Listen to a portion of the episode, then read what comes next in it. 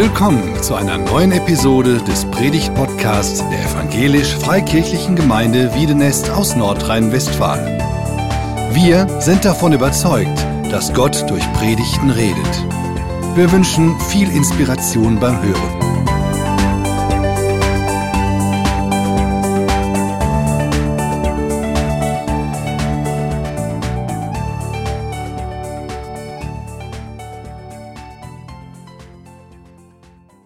Wow, es ist ein bisschen äh, gemischte Gefühle bei mir. Einerseits freue ich mich, andererseits, äh, wie das bei Abschieden ist, die ich gar nicht mag, ist das auch traurig. Lieber Manuel, ich kenn, wir kennen uns schon länger als die 17 Jahre natürlich. Und äh, als ich dich damals äh, fragte, ob du Pastor in dieser Gemeinde werden könntest, dir das vorstellen könntest, äh, da kannte ich dich schon länger. Du warst an der BTA und äh, nach deinem Studium bereits in Elektrotechnik hattest du schon einen Beruf und warst in Afrika und hast dort praktiziert in deinem Beruf, bist dann wieder zurückgekommen, hast an der BTA als Zivi angefangen und dann auch dort studiert hast dein Masterstudium noch on top gemacht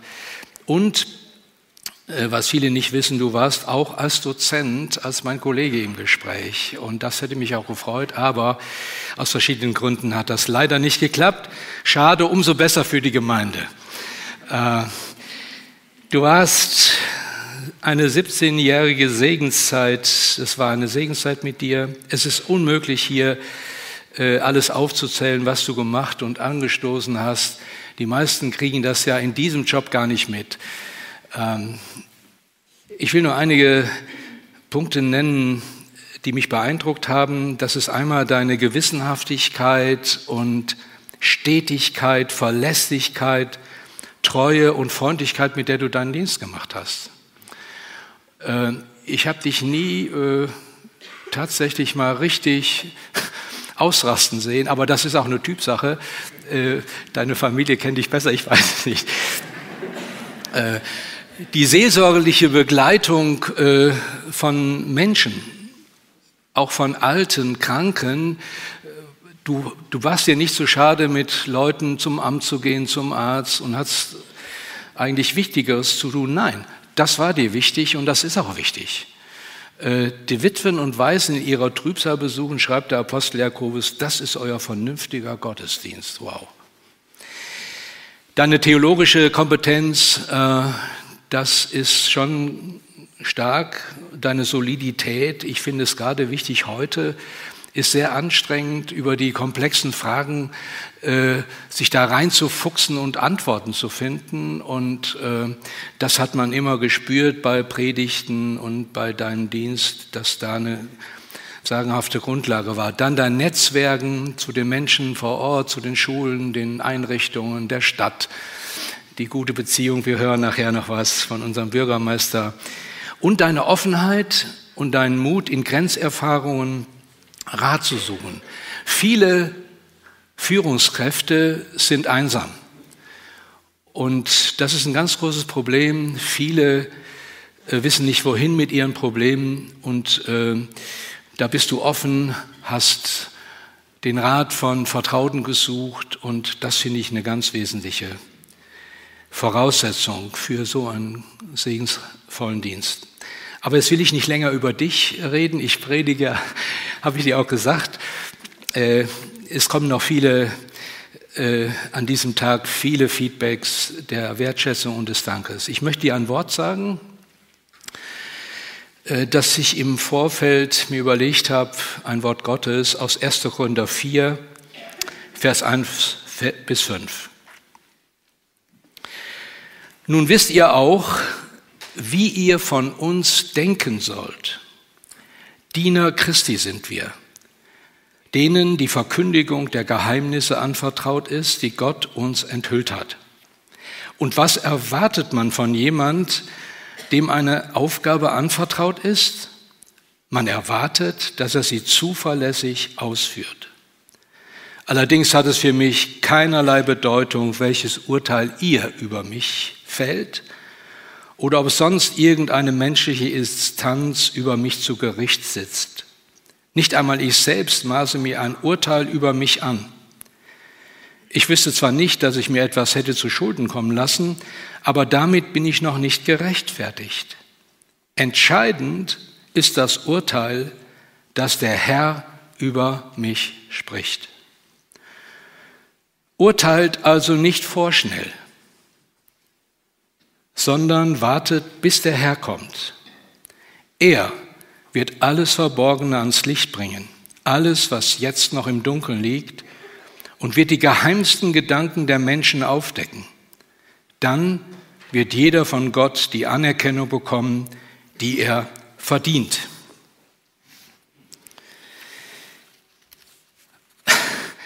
Drei Punkte.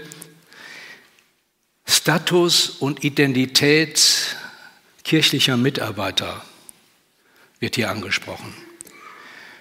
Zweitens die Beurteilung von Menschen und drittens die Freiheit, die aus der Bindung an Christus entsteht.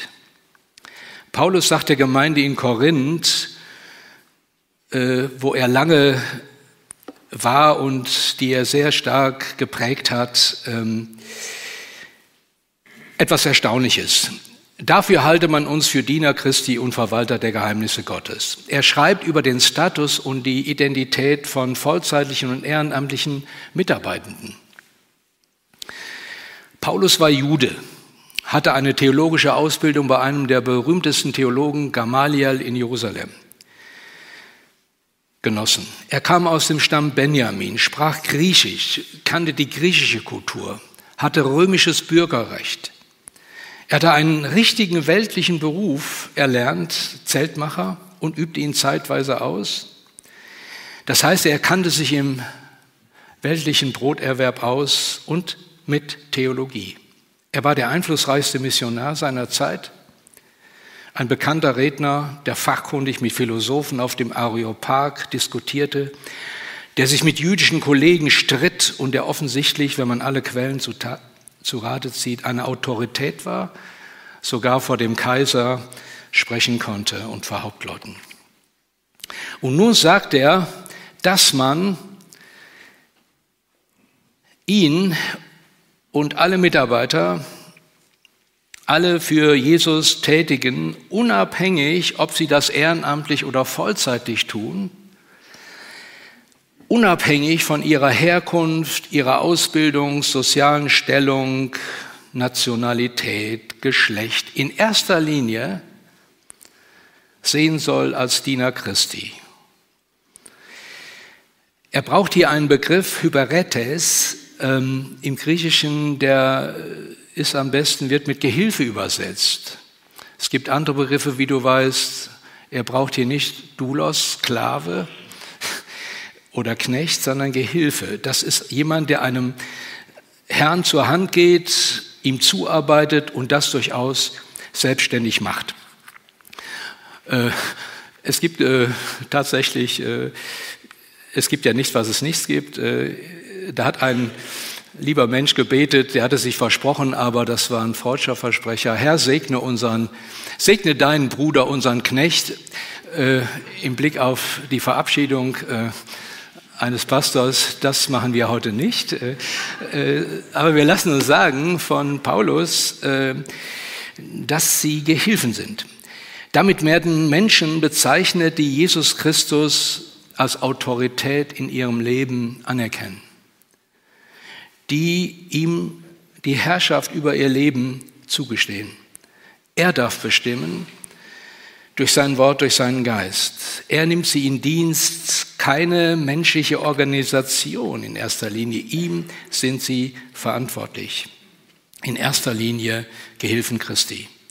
Und das Bekenntnis war damals eine Provokation. Bei den Juden, für die war das Christusbekenntnis äh, schwierig dass Jesus der Messias ist, für die Römer und Griechen auch, die hatten andere Götter und den Kaiser. Und heute, wo es für viele nur um Selbstverwirklichung geht und sein eigenes Leben möglichst gut inszenieren, da zu hören, Gehilfen Christi, wer will schon Gehilfe sein? Diener. Man möchte Chef sein, man möchte bestimmen, man möchte Einfluss haben. Aber Diener und Dienerinnen Christi sind Menschen, die irgendwann in ihrem Leben erkannt haben, dass die Sache mit Jesus eine Bedeutung für ihr Leben hat. Und da können wir jetzt ganz viel drüber hören, wie das ganz unterschiedlich war. Sie haben in diesem Jesus, der im Jahr 34 gekreuzigt wurde und auferweckt wurde, ähm, den Herrn über Sünde, Tod und Teufel erkannt und erkannt, dass er gut war, dass er sich Menschen zuwandte, die keine Chance hatten, die mit ihren Brüchen in ihrem Leben, ihren Fragen, ihren Zweifeln, ihrem Schmerz, ihrem Frust nicht weiterkam. Ihnen ist er begegnet mit der Liebe und Liebe Gottes und hat sie aufgerichtet. Und das hat Dienerinnen und Diener Christi auch geprägt. Sie haben erkannt, dass er, Christus, ein Reich, eine Herrschaft aufgerichtet hat in dieser Welt, mitten in dieser Welt, die anders ist als das damals beim Römischen Reich mit den mächtigen Soldaten und so weiter äh, etwas anderes hat, auf sich hat. Und äh, das ist ja heute auch so. Die Reiche dieser Welt, wir denken an Russland, wir denken an den Tod von Alexei Nawalny, äh, da wird Macht ausgeübt auf eine Weise, die Menschen unterdrückt, ausschaltet. Das war anders bei Jesus. Er hat gesagt, äh, bei euch soll es nicht so sein. Und Paulus äh, sagt, dieser Paulus, der hier in den Korinthern schreibt, das Reich Gottes ist Gerechtigkeit und Friede und Freude im Heiligen Geist. Also, Christen äh, haben erkannt, dass sie trotz ihres Versagens, ihrer Brüche, äh, diesem Herrn äh, dienen wollen. Das heißt, ihr Leben geben und bestimmen lassen. Und das sind äh, Pastoren und Amtsträger genauso wie alle anderen Christen, in einem Boot und singen dieselben Lieder, danken Gott für seine Gnade und wissen, einer ist euer Meister, ihr alle aber seid Geschwister. Das ist übrigens für unsere Gemeindetradition äh, eine, eine große Basis gewesen. Gibt es keine hierarchischen, klerikalen Unterschiede, die wären besser oder nicht, sondern einer ist euer Meister, das ist Christus, der Herr, ihr alle seid Geschwister. Ein wunderbares Bild und eine wunderschöne ähm, Sache. Paulus sagt auch in diesem Text, worauf es wirklich ankommt, bei Dienern, bei Gehilfen, ähm, und das sagt er in Vers 2, was erwartet man von jemandem, dem eine Aufgabe anvertraut ist? Man erwartet, dass er sie zuverlässig ausführt. Am Ende des Tages zählt nicht die soziale Stellung, die Kompetenz, die Begabung. Am Ende des Tages zählt, was mit dem, was wir mit dem von Gott anvertrauten gemacht haben. Das hat Jesus in den Gleichnisreden, zum Beispiel von den anvertrauten Talenten, sehr, sehr deutlich gemacht. Ähm, Matthäus 25. Äh, Jesus vertraut uns Gaben an. Wir sind Beschenkte. Das Erste, was man als Christ erkennt, wow, ich muss nichts machen, ich muss nichts leisten, ich darf empfangen. Ich darf Vergebung, ich darf Gnade, ich darf Beistand, ich darf Empowerment, ich darf Wegweisung, ich darf empfangen das sein. Und weil ich empfange, gebe ich etwas weiter. Und das gibt einen geistlichen Flow, der, der nicht für sich bleibt. Das hat Auswirkungen. Jesus vertraut Menschen Gaben an, kreative Fähigkeiten, natürliche und geistliche Gaben. Äh, die Willigkeit und die Fähigkeit zu arbeiten. Das muss man heute wieder betonen, dass Arbeit was Gutes ist, was Sinnvolles, was Würdevolles. Ich erlebe das Woche für Woche. Wenn ich arbeite, das ist nicht gut. Kunst und Kultur zu gestalten, so viele Gaben die Umwelt verantwortlich zu hegen und zu pflegen, ein Gemeinwesen zu führen, in der Kommune, in der Verwaltung, in Kirchen, in Vereinen, in Kitas, in Schulen, was für Gaben, was für Aufgaben. Gott gibt uns so viel. Und Paulus sagt einige Verse weiter, was hast du nicht, was du nicht empfangen hast? Und er hat uns sein Wort gegeben, von dem wir leben. Wegweisung, Trost, Richtschnur in unserem Leben. Er hat uns seine Gemeinde gegeben, seine Kirche.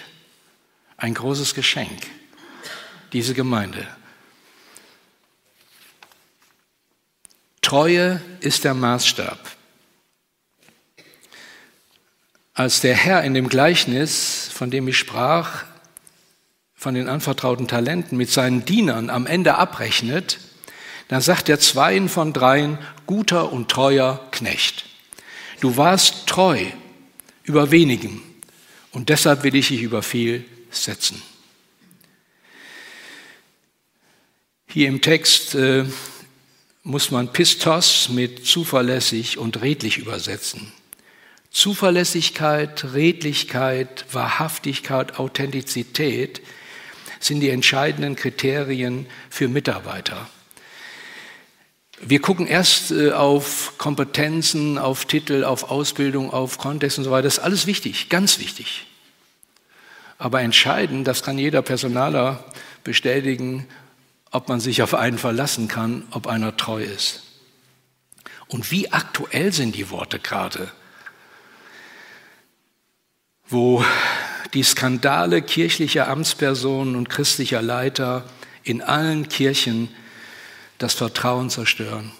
Vielfacher Missbrauch an Schutzbefohlenen, Übergriffigkeit über Jahre hinweg, Ehebruch, Geldgier unter den Superaposteln. Das Sozialprestige von kirchlichen Mitarbeitern ist in den Keller gerutscht. Der Einfluss der Kirchen ist zurückgegangen, massiv. Die Menschen verlassen sie und wenden sich ab. Wenn ich das so deutlich sagen darf, Manuel, du warst für mich einer, der in großer Treue und Zuverlässigkeit und Redlichkeit 17 Jahren Gemeindedienst gemacht hat. Das muss man erstmal hinkriegen. Das ist schon eine große Gnade und ein Geschenk. Was kannst du dir von dieser offiziellen und öffentlichen Beurteilung kaufen? Nichts. Was kannst du dir darauf einbilden? nichts. Denn Paulus sagt, hört, hört, der Vers geht ja noch weiter, allerdings hat es für mich keinerlei Bedeutung, welches Urteil ihr über mich fällt. Oder sonst irgendeine menschliche Instanz über mich zu Gericht sitzt. Nicht einmal ich selbst maße mir ein Urteil über mich an. Führungskräfte, Leute, die sich einsetzen, die vorne auf der Bühne stehen, die eine Leitungsfunktion haben, egal ob im christlichen oder im säkularen Bereich, die werden von anderen beurteilt, ob sie wollen oder nicht. Und in Zeiten der Social Media, boah, nimm das Dimensionen an, die manch einen in den Suizid geführt haben. Der Junge, der 16-jährige Philipp, der in unserer Nachbarschaft in Meinerzhagen kürzlich gestorben ist, ein junger Christ wurde gemobbt, wurde beurteilt. Aber er hatte einen Halt in dem Glauben.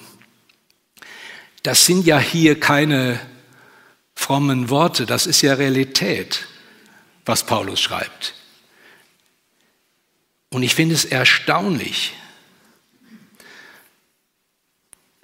Ja, wir werden beurteilt. Was habe ich nicht alles über mich lesen und hören müssen? Das ging von Horst Afflerbach Lichtgestalt bis Kind des Teufels, wortwörtlich. Von liberal bis absolut bibeltreu, das ganze Spektrum. Und da war es mir eine Hilfe zu lesen, es mir völlig egal, welches Urteil ihr über mich fällt oder ob sonst irgendeine menschliche Instanz über mich zu Gericht sitzt. Hä? Paulus, bist du so ein arroganter Typ? Bist du überhaupt nicht selbstreflexiv? Bist du überhaupt nicht sensibel? Achtest du gar nicht auf ein Feedback? Willst du das gar nicht hören? Ja, ehrlich gesagt, manches Feedback möchte man nicht hören, aber man muss, man muss es hören. Die Selbstwahrnehmung und die Fremdwahrnehmung sollten schon nicht zu weit auseinandergehen, sonst äh, geht es nicht gut. Er ist nicht arrogant. Was Paulus meint ist, wer sich abhängig vom Urteil der Menschen macht, der hat schon verloren.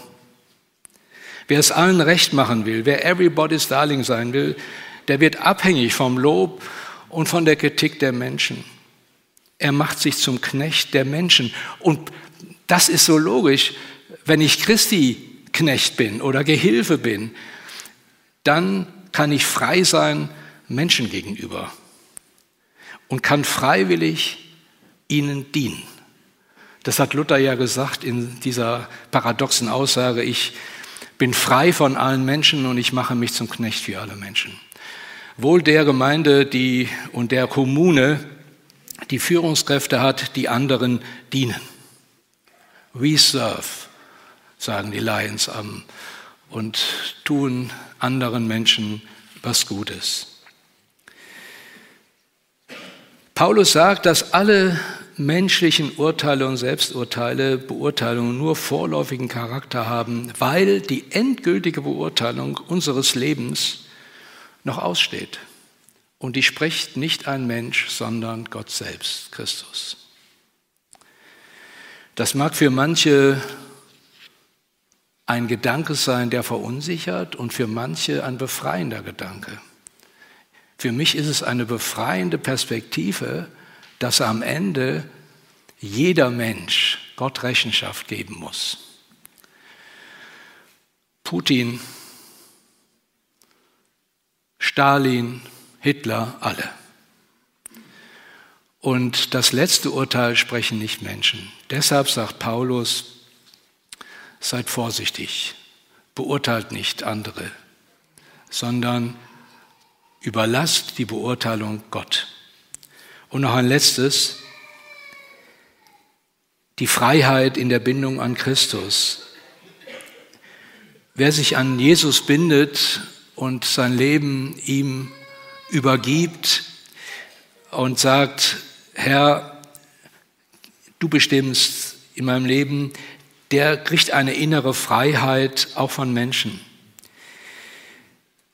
Du hast, und das finde ich bemerkenswert, gemerkt, ja, man kann sich ja fragen, oh, warum äh, hört er denn auf? Hat die Gemeinde ihn geschasst? Nein, nein, nein, nein, alles nicht. Äh, du hättest noch länger hier bleiben können, äh, natürlich. Aber ich finde das stark, du hast gemerkt, dein Gabenschwerpunkt passt nicht mehr in die gegenwärtige Zeit und Dynamik, äh, die Phase der Gemeindeentwicklung. Das finde ich bemerkenswert, diese sensible Selbstwahrnehmung, dein Mut, neue Wege zu gehen. Selbstbestimmt verlässt du diesen langjährigen gesegneten Dienst, diese Phase deines Lebens. Und das muss man auch mal an der Stelle sagen, was sich viele gar nicht vorstellen können, so ein Dienst ist auch belastend. Belastender, als es auf den ersten Blick aussieht. Zu Risiken und Nebenwirkungen fragen Sie Ihren Arzt oder Apotheker. Ich kann ein Lied davon singen, wie viele meiner Kollegen, Kolleginnen ausgeschieden sind, weil sie einfach durch Burnout, durch Krankheit, durch es nicht mehr packen. Es ist zu viel. Aber du Lass mich nochmal sagen, du hast selbstbestimmt eine Entscheidung getroffen in der Verantwortung vor Gott. Und auch das will ich sagen, für alle, die das gar nicht auf die Reihe kriegen, dass jemand vom geistlichen Dienst aus der Gemeinde in weltlichen Job wechselt. Ehrlich gesagt, als du mir das vor einem Jahr gesagt hast, habe ich auch erst gestutzt. Ich hätte dir direkt fünf Gemeinden nennen können oder andere Jobs, aber einen weltlichen Beruf. Aber unser ehrliches, unser evangelisches Verständnis oder unser Verständnis vom Evangelium her ist so, dass ein weltlicher Beruf nicht äh, schlechter ist als ein geistlicher oder ein geistlicher Beruf nicht höher ist als ein weltlicher. Das war nicht immer so. Ähm, und das ist gut, dass Beruf und Berufung äh, nicht unterscheiden zwischen geistlich und weltlich. Warum? Paulus sagt in demselben Briefen, in allem erweisen wir uns als Diener Christi. Egal, ob du predigst, egal, ob du an der Werkbank stehst, egal, ob du unterrichtest, egal, ob du Kinder erziehst, egal, ob du in der Küche bist, putzest.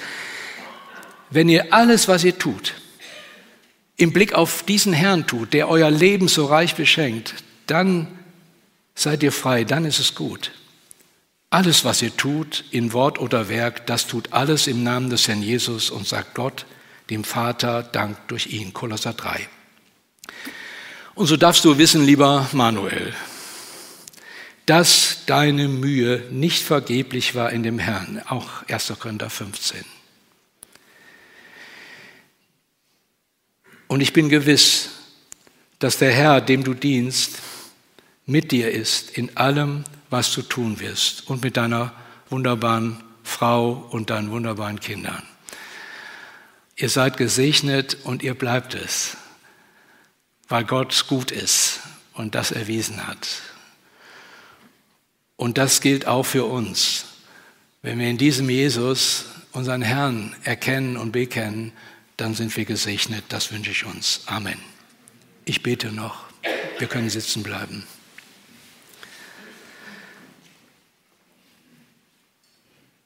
Jesus Christus, du bist der Herr, das bekennen wir und du bestimmst über unser Leben. Wir danken dir für all das Gute, das du uns gibst, für all den Segen, den du uns gibst. Herr, wir haben es nicht verdient, wir preisen dich und wir bitten, dass dieser Segen weiterfließt zu anderen Menschen, dass sie etwas spüren von deiner Liebe dass sie angesteckt und angerührt werden in ihren Herzen von der Hoffnung, die in dir ist. Segne Manuel und uns alle. Amen.